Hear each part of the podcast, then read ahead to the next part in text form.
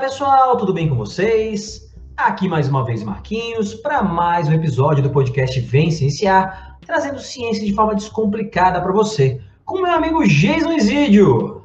Olá Marquinhos, olá ouvintes, vamos juntos cienciar. Fala meu amigo Jason, estamos aqui para mais um episódio e Hoje a gente trouxe novamente um cara que eu já tenho pedido para o Jason há muito tempo. Traz o Gui de novo, traz o Gui de novo. Vamos fazer outro episódio com o Gui. Porque o episódio que a gente fez anteriormente aqui com, com o Guilherme ficou muito bom. Guilherme, além de ser um cara que sabe muito do assunto que a gente vai falar hoje, né? Sabe muito de medicações, né? Ele fez outro com a gente aqui sobre é, é, é, a fabricação, né? Como se faz medicamentos e tal, os testes. E hoje é, ele veio para falar de um assunto mais específico, mais o Gui, além de ser um cara que manja muito, sabe muito do assunto, ele é um cara que se expressa muito bem, né, Jason? É isso aí, meu querido Marquinhos. Bom estar aqui contigo novamente, nossos queridos ouvintes. Espero que esteja tudo bem com vocês. Adorei a camiseta aí, professor Marquinhos. Para quem está vendo no, depois no, as imagens no YouTube, os cactos. Adoro cactos. E realmente é um enorme prazer receber de novo o nosso querido Guilherme Paceto Fadani aí para dar uma nova aula para a gente, atualizar a gente a respeito do, dos novos medicamentos para a Covid-19. Então, é um prazer estar aqui de novo, né? Não parece, mas faz praticamente um ano que eu estive aqui, faz um ano no, no, no mês que vem, dia 27 de junho. E foi, um, foi, foi muito legal aquele episódio mesmo, me diverti pra caramba. E espero me divertir hoje de novo. É, para quem não ouviu o primeiro episódio, não me conhece, eu sou Guilherme, Guilherme Pazeto Fadani, eu sou mestre em farmacologia pela UFSC, eu faço meu doutorado hoje em farmacologia, em inovação em farmacologia, e meu doutorado ele é desenvolvido dentro de um centro de inovação aqui em Florianópolis que presta serviço na área de desenvolvimento de medicamentos e de vacinas.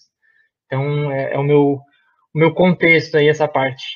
E é isso aí, vamos, vamos bater um papo hoje aqui sobre, sobre medicamentos, Covid, vacina, como de praxe, então, meu querido Guilherme, a gente gosta de sabatinar nossos convidados aqui, como o Marquinhos fala. Então, realmente, para aqueles que estão mais ligados aí no tema, é, nós temos a, a, Anvisa aqui no Brasil, no final aí de, de abril, ela aprovou é, autorização de uso emergencial de alguns medicamentos, né, para uso e para tratamento da Covid-19. E o pessoal tem nos questionado bastante aí, que, que é a Anvisa, como que ela trabalha.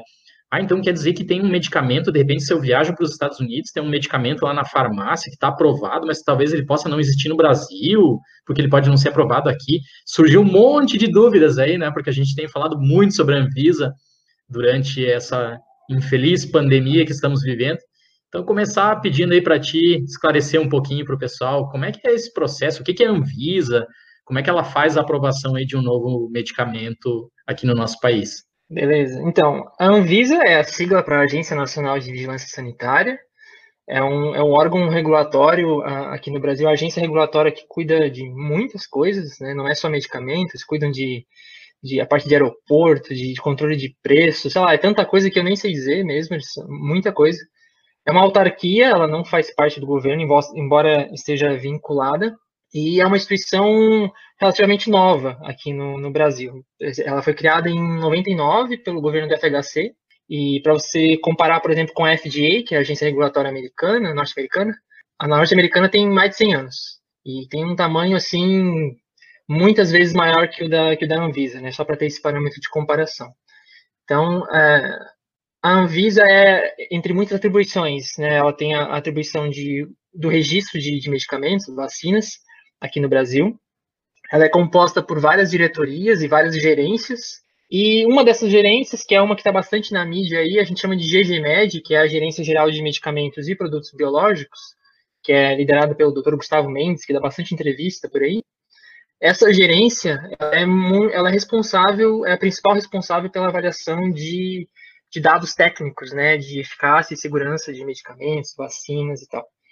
Então, é, a Anvisa é uma agência regulatória, como eu estou falando, cada país tem, tem a sua, em alguns lugares as agências são compartilhadas, como no caso da, da agência europeia, e essas agências têm um papel fundamental nessa autorização que é dada para possíveis é, produtos que vão ser comercializados para as pessoas, né? Então são eles são um grande filtro assim colocado entre é, os desenvolvedores de produtos e nós como consumidores. É, legal, Gui. É, você falou, né, das atribuições da Anvisa e realmente, né, a gente às vezes nem nem consegue listar a quantidade de coisas que a Anvisa faz, né? É, é, é absurdo, mas é o que eu o que eu tenho é, visto nesses últimos anos, eles liberaram muito agrotóxico. As coisas que eles mais, que mais fizeram nos últimos anos aí é liberar agrotóxico, né, cara? Isso eles fizeram bem, né? Isso aí tá, tá em dia. Os caras... A galera fala bastante dos agrotóxicos mesmo. É, verdade. Então, eles que liberam os agrotóxicos também, né? Infelizmente. O Gui, você falou é, é, da questão de aprovação de uso emergencial, né? De medicação, né? Que a Anvisa né, pode aprovar uma medicação em uso emergencial. Né? Então, existe a aprovação da medicação em si, mas dependendo da situação e tal, e até uma das coisas que a gente vai comentar aqui, né, é, o, o, ponto principal do nosso episódio, é, é um, um, grupo de medicações, né, de anticorpos monoclonais que foram liberados aí emergencialmente, mas eu queria que tu então explicasse para a gente o que é essa liberação emergencial. Tá, é, então na verdade assim, vou é, expandir um pouquinho mais a minha primeira fala, no sentido de que eu falei que é a Anvisa, falei um pouquinho sobre a, qual a parte da Anvisa que é responsável pela aprovação, pela maior parte da aprovação de medicamentos, mas é, então como é que funciona né, aprovação? Acho que é interessante a gente discorrer um pouquinho sobre isso. Então, é, a, a, empresa, a proprietária de um, de um produto, ela desenvolve esse produto, ela quer comercializar e ela precisa passar por esse filtro que eu, que eu comentei. Então, ela submete para a agência regulatória, seja para a Anvisa, para a FDA, todas elas seguem mais ou menos o mesmo padrão. Esse dossiê é um dossiê com um blocão de, de informação que tem desde os ensaios pré-clínicos lá, com cultura de célula, com, com os animais de laboratório, é, algumas informações de bioinformática, informações físico-químicas desse produto, até os resultados dos ensaios clínicos, é, fase 1, fase 2 fase 3, que ficou bem difundido agora na, na época da pandemia por causa das vacinas. Então, todo esse caminhão de informação ele vai para a análise técnica dessa equipe aí que eu falei, da GGMed, por exemplo, tem algumas outras gerências envolvidas também, e, e eles vão julgar, é uma equipe assim, especia, é, técnica especializada, eles, eles entendem o que eles estão fazendo, eles analisam todos esses dados técnicos e eles vão julgar se atende o um mínimo necessário para fazer uma aprovação, para ter o registro desse produto. Em situações emergenciais, o próprio nome já disse, é uma emergência. Então, é, existe uma coisa que aqui no Brasil é relativamente nova. Se não me engano, as primeiras aprovações emergenciais aconteceram agora na pandemia. É, a aprovação emergencial é uma autorização provisória que a agência regulatória dá para um produto que ele ainda está sendo estudado, certo? Então, normalmente, esse produto teria que passar por um monte de testes para chegar lá no registro definitivo. Porém, as circunstâncias mostram que esse produto ele pode ser muito benéfico, né? Então, agora na pandemia, tem gente morrendo para caramba, a gente está precisando, não tem tratamento, então, pô, tem um produto sendo desenvolvido, a agência regulatória percebe que aquilo pode trazer um benefício muito grande. Porém, os estudos estão em andamento.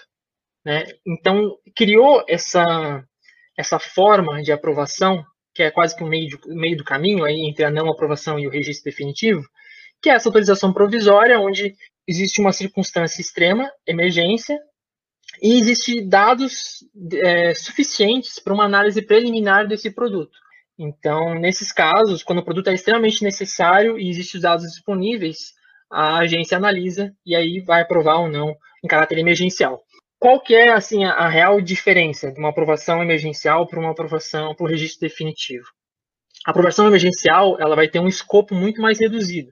Então, ela vai ter um prazo pré-definido, seja, sei lá, um ano, por exemplo, de aprovação, ou enquanto durar a emergência, enquanto durar a pandemia, é um exemplo também ela vai ter um público-alvo muito restrito, geralmente muito restrito. Então, se um, se um produto é, teria a intenção de ser aplicado para vários grupos, sei lá, pessoas jovens, pessoas idosas, grávidas, crianças, numa, numa aprovação emergencial, ela só vai ser aprovada para grupos restritos, de acordo com os dados que já estão disponíveis. Então, se aquele produto ele ainda não realizou, não tem informação suficiente sobre os efeitos em grávidas, por exemplo, não vai ser aprovado para aquele grupo, vai ser aprovado só para o outro, né? E assim, é, trocando em miúdos, a aprovação emergencial nada mais é que uma forma que a agência regulatória tem de acelerar o processo de colocar mais ou menos em paralelo o desenvolvimento do produto e a análise dos dados. Como o desenvolvimento desse produto ele tende a demorar muitos anos, é uma coisa muito é, muito trabalhosa, muito demorada mesmo. Como a gente não pode esperar muitos anos, o que vai acontecendo é a empresa vai desenvolvendo o produto, vai fazendo os estudos e quase que em paralelo a agência regulatória vai analisando. E aí a gente consegue, é, felizmente, em alguns casos, aprovar com segurança uma, é, um produto em, em, caráter emergencial. Marquinhos, tu citaste aí a questão da, da relação da, da Anvisa com os agrotóxicos. Estou escrevendo um super artigo aí com a doutora Aline, que esteve aqui com a gente no, no episódio anterior, justamente sobre agrotóxicos, ela falou. Eu acho que, sinceramente, se a gente publicar esses dados ali, eu vou ter que fugir do país, porque, olha. Falar de ciência no Brasil ficou perigoso. Cara, é, e, e, essa história da Anvisa, eu até estava dando um, um, Google bem rapidinho aqui enquanto o Gui estava falando, é, porque o Gui falou de uso emergencial, eu estava pensando na fosfetanolamina, né? Se tinha sido aprovada com emergencial, mas não, Gui. E na real, a, a Anvisa nunca aprovou a fosfetanolamina, né, cara? Não sei como é que foi. É uma não. Cara. É, isso é, é uma situação complicada em que as é. pessoas resolvem é, tomar por conta aí as rédeas da. É uma, é uma situação de automedicação, na verdade, né? É. Na época gerou, teve um fuzuê por causa da fosfetanolamina. Isso uhum. foi, foi estudado, foi demonstrado que não tinha efeito. Uhum. E a, a Anvisa, a, salvo engano, nunca nunca autorizou, nunca favoreceu, nem recomendou o uso da fosfetanolamina mas ainda assim as pessoas usam, né? É, é, é bastante, bastante diferente mesmo de uso emergencial. É, e, e, e, olha a coincidência, né? O nosso atual presidente também defendia fosfetanolamina, né? Então, ele se... em tudo ele não, ele não conhece nada de, de, de, farmacologia, mas se mede em tudo, né? Também era defendendo. Então, não, acho que não é coincidência, né? Mas, não, é um padrão, é um padrão. É um padrão, é um padrão, né, cara? É, mas assim, a, a automação emergencial, emergencial ela é extremamente técnica, né? Ela, embora uhum. seja acelerada, algumas pessoas falam, tá, mas é uma coisa feita nas coxas e tal. Não, na verdade, todo o processo de registro, ele tem muitas camadas diferentes, né? E a emergencial, ela vai seguir os princípios, as essências daquilo que é, assim, o mais básico para garantir a segurança e eficácia. Mas não, não, não se atropela essa parte, assim, é muito diferente de você falar que funciona e começar a usar um medicamento ali sem entender muito dele, né?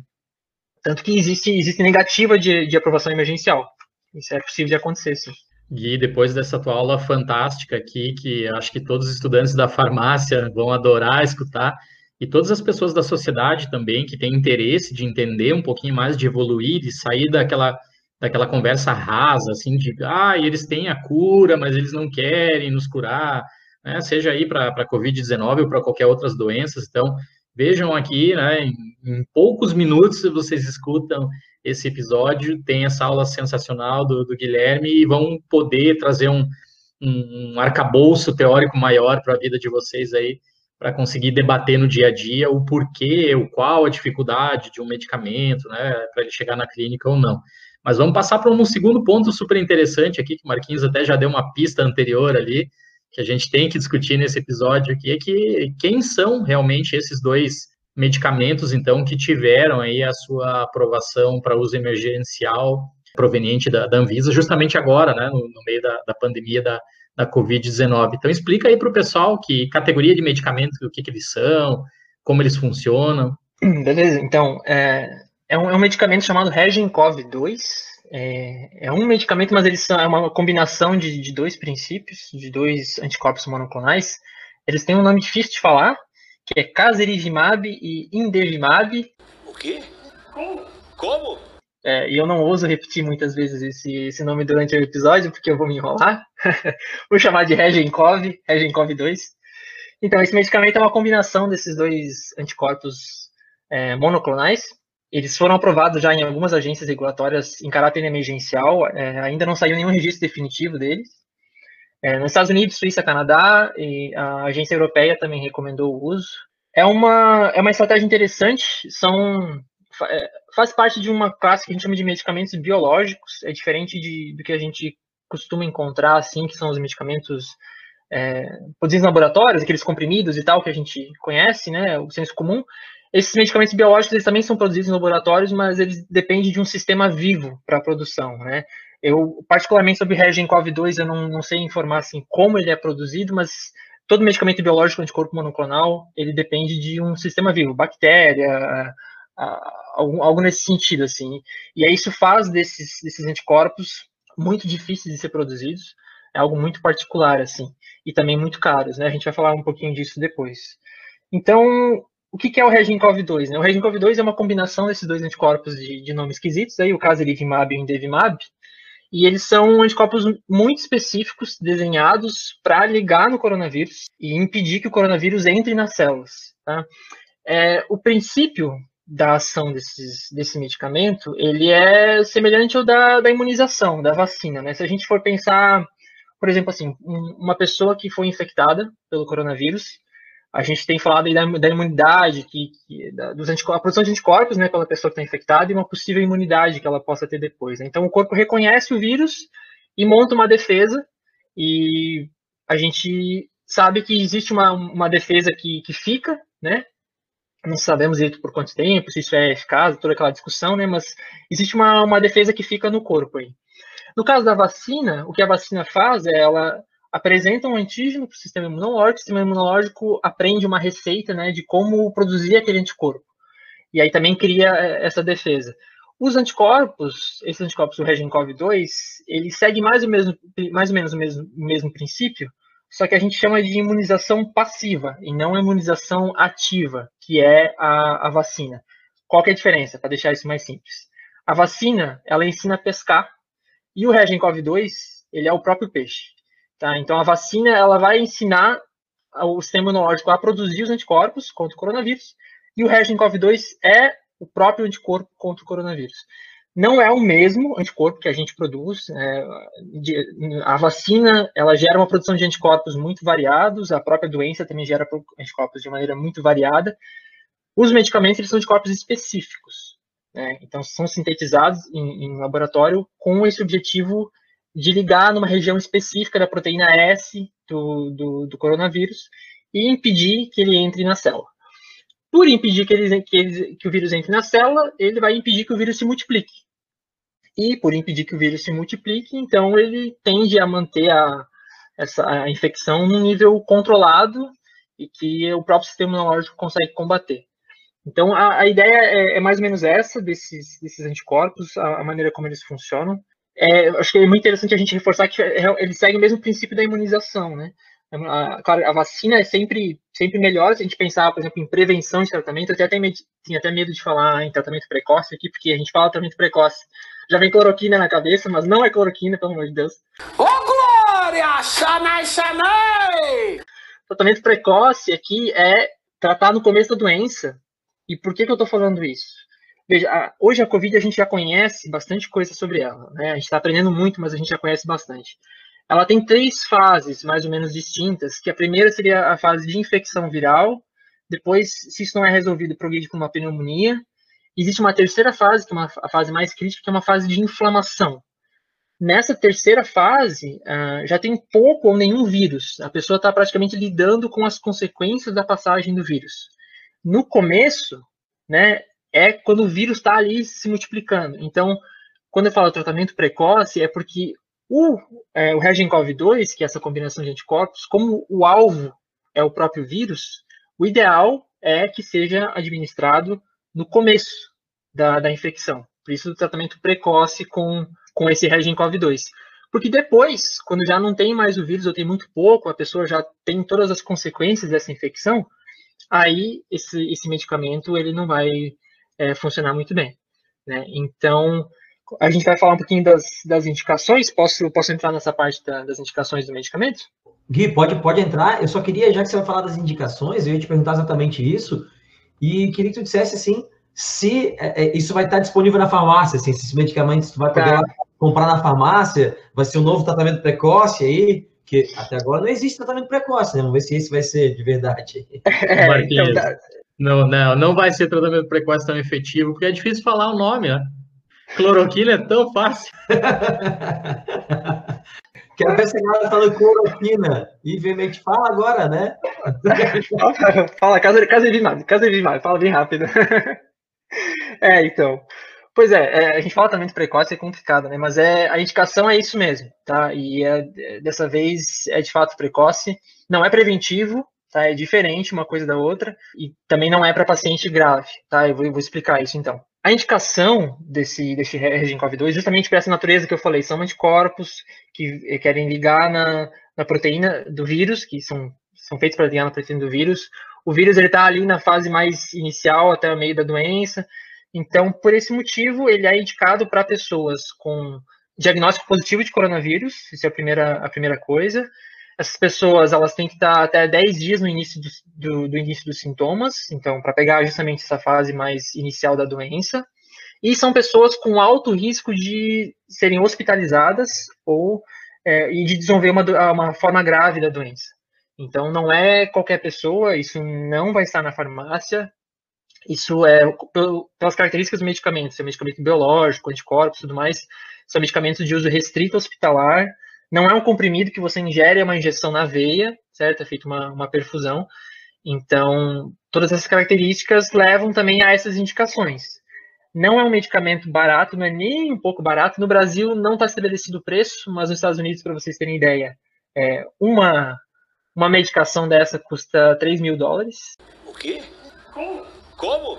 Então, é um, é um carro popular, assim, eu diria quase aqui no Brasil, né?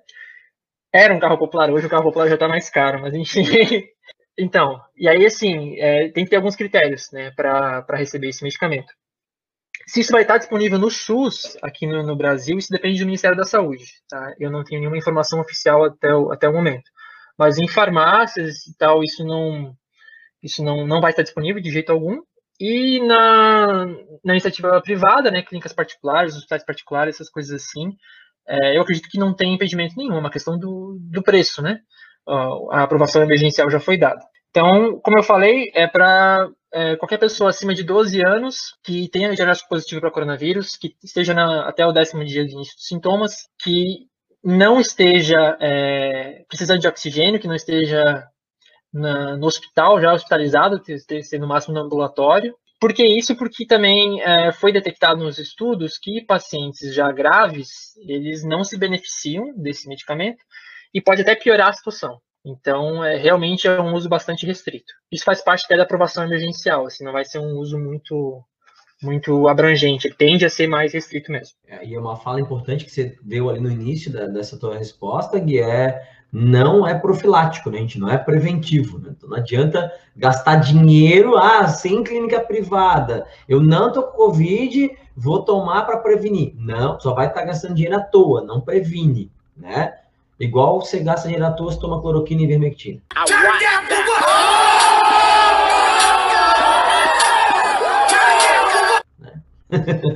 É, e uma outra coisa que eu acho que eu não reforcei suficiente, que assim, precisa ter, além desses critérios que eu falei, tem que ter alto risco de, de hospitalização, né? E aí, como é que se define esse alto risco de hospitalização? Porque não é só você chegar lá e, ah, eu quero tomar esse negócio. Você tem que passar por alguns critérios, né? Então, por exemplo, idade avançada é um critério, obesidade é outro critério, doença cardiovascular, doença pulmonar, diabetes tipo 1 e 2, doença renal. Então, tem uma série de, de doenças aí que vai dando checklist, né? E se se encaixar em uma dessas desses critérios, daí sim a pessoa é considerada de alto risco. Né? E aí, tendo também o preenchimento dos outros critérios, a pessoa é candidata a receber o medicamento. Isso tudo faz parte da aprovação emergencial. Bem colocado, Marquinhos, porque realmente o pessoal tem dito que um dos problemas da cloroquina foi o fato dela ser de fácil acesso, de, de ser barata.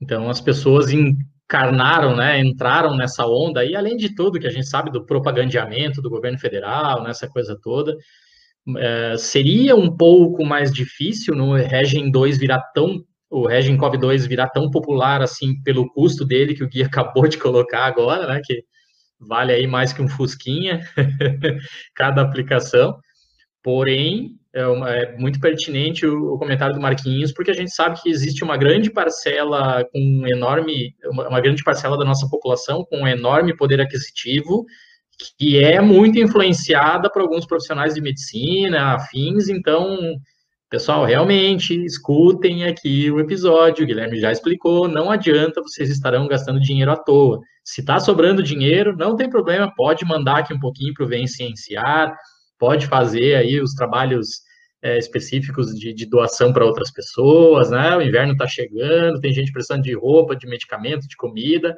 né? A gente não queima dinheiro à toa, assim, é, ou não deveria fazer isso. É, mas, Gui, a, a, minha última pergunta para ti vai no sentido do, justamente do Regencov 2. O que, que, tem aí saído na literatura a respeito dos, dos, resultados dos estudos clínicos com ele? Já tem alguma coisa que a gente tem aqui? Além de, claro, todas essas restrições que tu colocaste na, na resposta anterior, né, de, uh, de obesidade, de idade, da, da condição que a, que a doença está ali. Mas vamos dizer assim, que a pessoa passe todos esses critérios e possa, então, ter acesso né, ali ao, ao Regencov 2. Tem algum tipo de efeito colateral, alguma coisa nesse sentido que a clínica tem, está mostrando, ou realmente ele veio para resolver o problema aí de uma vez por todas da nossa Covid-19? É, então, é, não, não, é um, não é um milagre, aí não vem assim para mudar completamente, mas ele vem para beneficiar muitas pessoas, com certeza. Ele representa uma, um auxílio muito importante para nossa sociedade que está sofrendo tanto agora, né, com, com falta de, de, tratamento eficaz. Como todo medicamento, existe um risco associado, claro. É, todo medicamento tem, tem riscos, eu falei isso na outra vez que eu vim aqui conversar com vocês. É, nos estudos clínicos desse do Regencov 2, surgiram alguns poucos é, casos graves, poucos mesmos assim, de, de, de, reação, isso já foi prontamente tratado e resolvido. Existem é, reações de hipersensibilidade e tal, isso é, é comum de acontecer. Comum não, né? É normal, é esperado que aconteça numa porção muito, muito pequena. Claro, é importante fazer a ressalva que para todo, todo medicamento que ainda está em estudo, em investigação, existem efeitos que, que, vão ser descobertos ao longo do tempo, né? É, como eu já citei também com vocês, existem medicamentos que estão há muito tempo no mercado e que se descobrem efeitos em populações específicas ou alguma variação, alguma variante genética que tenha uma interação com aquele medicamento. Então, isso é esperado que aconteça, né? Mas, assim, de maneira geral, de maneira objetiva, é um medicamento bastante seguro, tá? Ele mostrou uma eficácia de mais ou menos 70% na redução de, de mortes e, ou hospitalização. E, assim, pela, pela possibilidade de ser utilizado aqui no, no Brasil, isso representa uma, uma esperança bastante grande, né?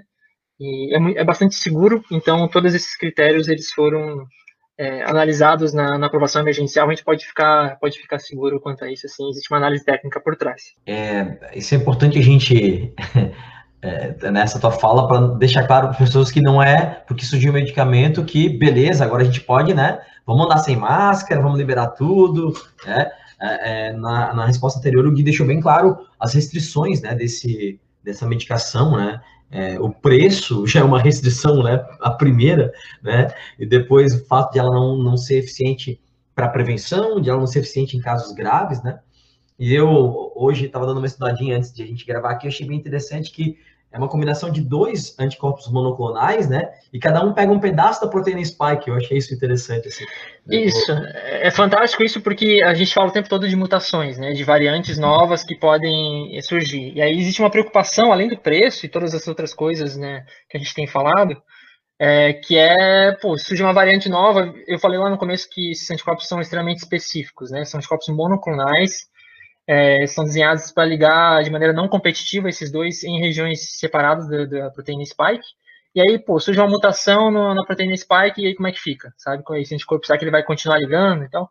Existe essa preocupação, é preocupação é, justa, e por serem tão específicos, essa preocupação é ainda maior. Mas existe, assim, é, primeiro que elas ligam em regiões que não são tão mutáveis assim, né? Então, esse é o primeiro ponto. O segundo é que a, a empresa ela já falou que se surgir uma mutação, assim como as fabricantes de vacinas também falaram, isso pode ser adaptado. Então, se por acaso é, a variante, sei lá, tangenciou o efeito do medicamento, não funciona para essa variante, você pode utilizar, é, mudar o anticorpo, né, de uma forma que ele liga nessa variante é, nova. A, a, variante P1, especificamente, é, não foi feito ensaio clínico, para avaliar, mas foi feito alguns testes in vitro e mostrou que o Regencov 2 também tem uma neutralização interessante contra a variante P1. É, essa questão de variante, né, Gui, é, é não só para para esse tratamento, o Regencov 2, mas também para a questão de vacina, né? A gente tem medo, já discutiu isso aqui, de surgir uma variante que as vacinas não pegam, né, gente? Isso é uma. E quanto mais a gente circular, mais o vírus pular de um organismo para o outro, maior a chance de surgir uma, uma nova variante, né? Mais variantes vão surgir, pode, a chance aumenta de surgir uma variante que uma vacina não pegue, né? Claro que partindo de um princípio, imagino eu, e eu não sou especialista, o guia que, que sabe mais aí da área, né? Imagino que tendo um ponto de partida, se surgindo uma variante, vai ficar mais fácil fazer uma nova vacina. Mas, sei lá, vai que surge uma variante muito doida aí, que, né? É, é tudo imprevisível, mutação é uma parada imprevisível, né? É um terreno inexplorado, essa que é a verdade. Assim, a gente tem alguma noção, mas é, é complicado e, e a verdade é que ninguém quer pagar para ver também, né? A gente precisa resolver o quanto antes, porque pode ser lá que não seja tanto problema, pode ser, mas também pode ser um problema muito grande. Então. É, eu considero que a gente tem muita sorte, cara, porque já foram três ou quatro variantes novas aí, e todas elas a vacina continua pegando. É muita sorte, cara. Vai chegar um momento que a gente não vai ter tanta sorte, cara. Se continuar surgindo variante, as vacinas não vão pegar. Então eu tenho um pouco de. É, é medo disso aí, bastante medo. Ô Gui, então, uma última pergunta para ti. Né? A gente falou aqui dos anticorpos monoclonais e hoje estudando aqui para poder fazer o, o, programa, né? Esse episódio contigo, eu fiquei muito, muito é, impressionado com como eles são fabricados, como eles agem e tal. Achei muito legal. É, mas a, além desses novos medicamentos, a gente tem alguma outra possibilidade que pode estar surgindo aí, né? Eu li alguma coisa sobre plasma convalescente, soro hiperimune, né? Então, é, é, é o que, que você está vendo aí nas notícias, né? No meio que você vive, que é esse meio aí de desenvolvimento de, de medicações, está surgindo alguma outra coisa que pode vir a ser no futuro próximo alguma opção para tratamento aí de Covid? Legal, são, são mais nomes esquisitos, na verdade, né? Plasma convalescente, soro hiperimune. Parece que a galera que trabalha com isso adora dar nome difícil, né? E é, são coisas que apareceram um pouco na mídia e a gente vai ver um pouco mais a partir de agora. Isso é uma área, assim, muito fantástica. É, eu falei lá no começo de que a gente tinha estratégias diferentes, né? Então, nós temos a imunização ativa, que é o que a vacina faz, a vacina ensina a pescar, ensina o sistema imunológico a, a produzir um anticorpo. O, o Regencov-2, ele é o próprio peixe, então ele coloca o anticorpo lá para dentro do, do, corpo, que é a imunização passiva.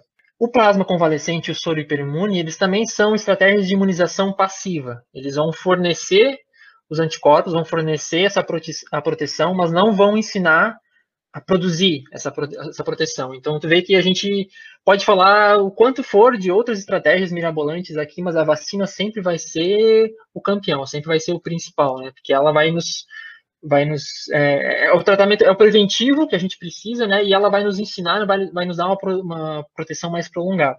Tá? Então vamos lá, vamos começar pelo, pelo plasma convalescente, tá? O que, que é esse plasma convalescente?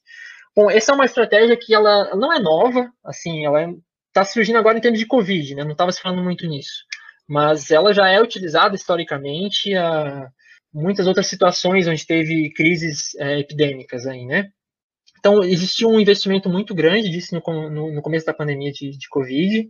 Foram feitas grandes expectativas em cima disso e nem todas as expectativas foram atingidas, porque no começo estava é, se tendo como alvo assim, casos mais mais graves, né? E aí, como eu expliquei lá, que, que quando você é, as diferentes fases da COVID, ali que é a fase onde o vírus está presente, está mais ativo, é no começo. Se você tratar um paciente mais já no final da, da fase da doença mais grave, é, o tratamento antiviral ele não vai ser tão eficaz assim. Então, os resultados não foram muito positivos, né? E aí hoje já está se olhando mais para o plasma convalescente como uma estratégia é, mais ou menos no mesmo sentido do Regencov-2, algo um pouco mais no início da doença. Bom, o que é o plasma convalescente, então, né? A gente sabe que pessoas que, que ficam doentes e se recuperam da Covid, elas desenvolvem anticorpos, e pessoas que são vacinadas também desenvolvem anticorpos, numa quantidade muito maior. O sangue dessas pessoas pode ser é, extraído e separado no, no, no, plasma, e esse plasma pode ser utilizado para tratar outras pessoas. É, nesse plasma dessas pessoas que passaram pela doença ou que, são, que foram imunizados, tem lá os anticorpos. Os anticorpos que aquela pessoa produziu contra o vírus que, que infectou ela ou é, a partir da receita que a vacina forneceu. Então, ao administrar esse plasma em, em outras pessoas que não têm essa proteção, é possível transferir essa proteção para a pessoa que nunca teve contato com vacina e, e nem com o vírus, né? Então, é, é uma estratégia que está se mostrando eficiente, ainda está em estudos clínicos, isso não é uma coisa difundida em larga escala. No Brasil foram feitos né, alguns estudos por volta de, de abril do ano passado, e que foram mais voltados para casos graves, como eu falei. Hoje já está com essa visão de novos estudos clínicos voltados para casos mais, mais tratamento um pouquinho mais precoce, assim, né? Então, é, o plasma convalescente é isso. Tem, tem várias estratégias aqui no Brasil, vários, é, várias instituições que estão trabalhando nisso. É, claro, não é qualquer pessoa que teve Covid que pode doar plasma e, e tratar o, o coleguinha, existem critérios também, assim como eu falei dos critérios para identificar uma pessoa que tem alto risco de desenvolver a doença, aqui existem critérios para determinar se aquele plasma daquela pessoa ele pode ser utilizado para tratar outra pessoa ou não, né? Então faz faz a titulação de anticorpos e tal, porque nem todo mundo que tem COVID vai desenvolver anticorpos suficientes, né? Então, é, isso é uma, uma estratégia interessante. O plasma convalescente é isso. O soro hiperimune, ele é uma estratégia muito antiga também. A gente já conhece aqui os, os soros antitetânicos, antirrábicos, antiofídicos. É, na verdade, tem, por exemplo, o Butantan aqui no Brasil, ele já tem uma, um leque de soros, é, tem 12 soros, se eu não me engano, que ele desenvolve já uma centena, uma centena de anos, antes mesmo de existir a Visa. E agora eles estão com uma estratégia de desenvolver um soro anti-Covid, né, um, um soro anti-coronavírus, melhor dizendo. Existem outros lugares também no Brasil que estão fazendo isso. É basicamente um soro que é desenvolvido em cavalos, semelhante ao, aos outros soros. E como é que funciona? Né? Você isola o vírus ou, ou a proteína do vírus, você purifica isso e inocula no cavalo. E aí depois é, o cavalo vai ter uma resposta imunológica e aí você extrai do, do cavalo o soro o cavalo fica bem, a posição de líquidos, tudo certinho. Você extrai esse soro e esse soro depois vai ser preparado e pode ser administrado nas pessoas. É, é um soro hiperimune, então você tem uma alta concentração de anticorpos específicos daí para o vírus, né, ou para a proteína lá que foi inoculada no cavalo. Então é uma estratégia muito semelhante a, a, ao plasma convalescente, mas muda né, a metodologia. E, por exemplo, o Butantan, ele está com com isso já engatilhado para começar estudos clínicos aqui no Brasil, e se pretende solicitar autorização de uso emergencial assim que possível. O próprio Dimas Covas falou disso lá, representante do Butantan. Então, são essas duas assim estratégias que são interessantes, a gente ainda não pode contar com elas em larga escala, mas são, são futuro, são esperanças na pandemia. É espetacular, Guilherme. A gente tem escutado bastante nas redes sociais aí as pessoas de certa maneira, criticando, ah, mas agora já temos a vacina, por que, que vocês agora estão estudando medicamento, outro tipo de terapia? Bom, pessoal, é, não sei se todo mundo percebeu ainda, mas a, a vacina, ela não é um escudo super, super protetor contra o SARS-CoV-2, né? ela não faz de você um super-herói, ela não, ela não sai aí detonando todo o, o coronavírus, né? A, o coronavírus vai existir, a gente desenvolveu a vacina, a gente vai vacinar o maior número de pessoas o possível, mas enquanto existir uma única pessoa nesse planeta com uma carga viral ali, com uma quantidade de SARS-CoV-2 dentro dela, é, essa pessoa tem a possibilidade de infectar todo mundo de novo. Né? Não vai acontecer isso por quê? Porque provavelmente a esmagadora maioria da nossa população estará vacinada. E até o momento, aquele momento do desastre que a gente espera que, espera que demore muito aí, que o Marquinhos citou anteriormente, que é o momento onde então o SARS-CoV-2 acumula aí tantas variações, tantas mutações com o passar do tempo, que aí ele vai ter, a gente vai ter aí um SARS-CoV-3 no futuro, algo assim, um vírus bastante diferente que consiga escapar das vacinas e cause aí um problema, né, para a humanidade de novo. Tomara, demore muito, demore bastante. É, mas a nem gente... fala vezes. mas a gente cita aqui que várias vezes já imagina uma combinação da, do vírus da MERS, que é um coronavírus, com o SARS-CoV-2, né, um extremamente mortal com um extremamente infeccioso. É algo para se preocupar bastante no futuro. É, a gente precisa de múltiplas estratégias, né? Sempre, nunca é demais. Então, a vacina é, como eu falei, a principal. A gente é a única possibilidade de, de evitar de um tratamento profilático, algo, né, algo mais nesse sentido. Não tem nada que o resto é tudo remediativo, seja precoce seja tardio. É sempre depois que aconteceu a, a infecção. Então, a única forma de a gente evitar a infecção, por enquanto, é com vacina. E, mas não é porque tem a vacina que não precisa das outras coisas, né? Como tu falou, então são necessárias múltiplas estratégias, as vacinas elas não são 100% eficazes, elas não estão disponíveis para todo mundo, então quanto mais melhor, né? sempre. Para tratar desde a pessoa que, que nem entrou em contato com o vírus ainda, a pessoa que está lá na, na, na, UTI, que está em estado grave, e que para ela não adianta vacina, porque ela já está lá na, na, UTI, já está, sabe, não adianta dar o Regencov 2, então a gente precisa depois desenvolver outros medicamentos para tentar recuperar essa pessoa. A ciência não pode parar, sem dúvida nenhuma. E isso é ciência, né, Guilherme? A gente correndo atrás de salvar todo mundo, desenvolver estratégias efetivas, cientificamente falando, não né, o, chazinho, o gargarejo com limão, a, o chute qualquer. Não, aqui tem ciência de verdade, né? Sendo desenvolvida para salvar de A a Z, como o Guilherme bem colocou. É, a gente tem, não só no Brasil, mas o Brasil é muito forte nisso, uma cultura de automedicação. Isso é, é, é complicado, assim, é, é, é, maior do que, do que a pandemia, assim, é uma coisa mais complicada, é um hábito cultural, vem de, tem muitos fatores, na verdade, fatores sociais, econômicos, culturais, que levam a gente a essa tendência de, de se automedicar, né? Todo mundo tem em casa ali a caixinha de medicamentos, a farmácia, farmácia caseira, né? É muito, é muito comum as pessoas comprarem medicamentos na farmácia, medicamentos que seriam com prescrição médica, e você acaba comprando facilmente. Então, existe essa cultura, e aí quando surge uma pandemia, é natural que as pessoas acabam acabem reproduzindo, assim, não é nada, nenhum comportamento diferente, né? Elas estão reproduzindo o que sempre fizeram, elas estão indo atrás de uma solução rápida, fácil, que disponível na farmácia, barata, então, na verdade, é toda essa história de cloroquina, né? É até, eu acho até um absurdo. Um ano, um ano e tanto depois da pandemia, a gente está falando de cloroquina ainda, né? A gente tem que falar, mas é, é só um sintoma de algo maior. É um, é um, sintoma de um comportamento maior. Como foi com a fosfatanolamina lá em 2014, é uma, é uma reprodução de comportamento. Envolve muita questão de pseudociência, que vocês falaram também no outro episódio. Aí então, infelizmente, assim, isso existe, vai além da pandemia, mas é algo que precisa ser combatido diariamente. É um, é um problema grande. É, é, é o que falou, Gui, é uma questão cultural, né? E a gente tem muito essa história da, é, é de não entender a causa e a consequência do negócio, né? O que é, é, é tipo, ah, eu tomei cloroquina e me curei. Né? Eu sempre brinco aqui, falo para o Jesus que fala, ah, eu comi paçoca e me curei, né? Porque as pessoas têm isso, né? Não, mas tal pessoa tomou cloroquina e se curou. E aí isso é muito, é muito complicado. E aí, tu, quando tu ouve médico com esse discurso, ah, eu tratei meu paciente com cloroquina e ele se curou. Aí, cara, é vontade de bater com um gato morto até começar a miar, né? Porque não dá, né? Eu vou te bater com um gato morto até ele miar.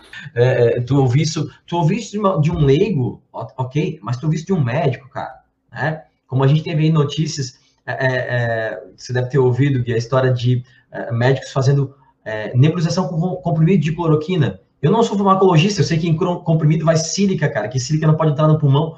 Como é que o cara vai diluir em, em, em soro fisiológico, em água destilada, um comprimido e, e faz nebulização no paciente, cara? Então, é, é, é, falta educação científica não só para as pessoas em geral, mas para a classe médica falta, né? Educação científica. Triste, né? É, você é, falou, falou tudo, assim. Quando a gente vê profissional de saúde é, cometendo erros crassos desses, assim, mostra uma falha grave de conhecimento, né? Um princípio básico ali, saber que o comprimido não pode. O que tem no comprimido não pode estar no pulmão, né? É uma coisa básica. E você espera que o profissional de saúde saiba disso. Exato. Para você ver a profundidade do problema.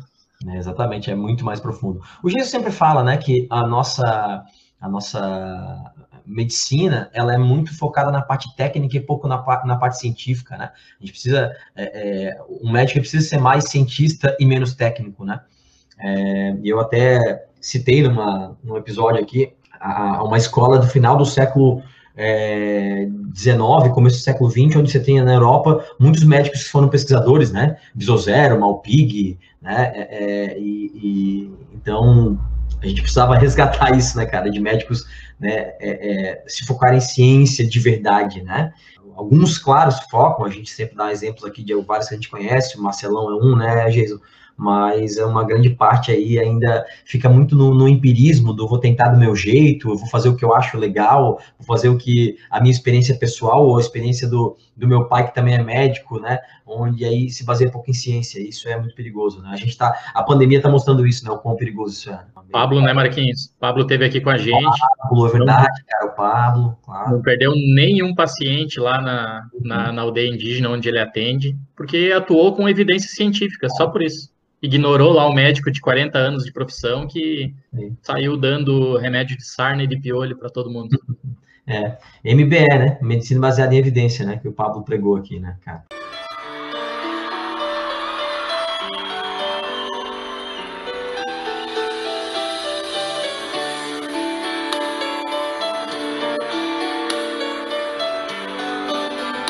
Pong, Cara, mais uma vez foi um episódio muito legal, muito legal. Te agradeço, tá? A, a, disponibilidade de falar com a gente. E, cara, não vamos esperar um ano pra você fazer outro episódio, não, cara. A gente tem que fazer outro rápido aí.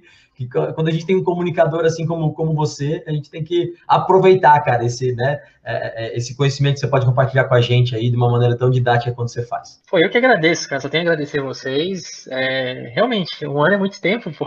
Tem que convidar aí. Eu tô sempre disponível, eu adoro fazer isso aqui. É, é divertido, dá trabalho, claro, né? Vocês sabem, sabem que dá trabalho, mas é, é gostoso. É recompensante também depois ter o feedback da, da galera que ouve. Então, pô, muito obrigado mesmo. Vocês estão contribuindo muito para mim também.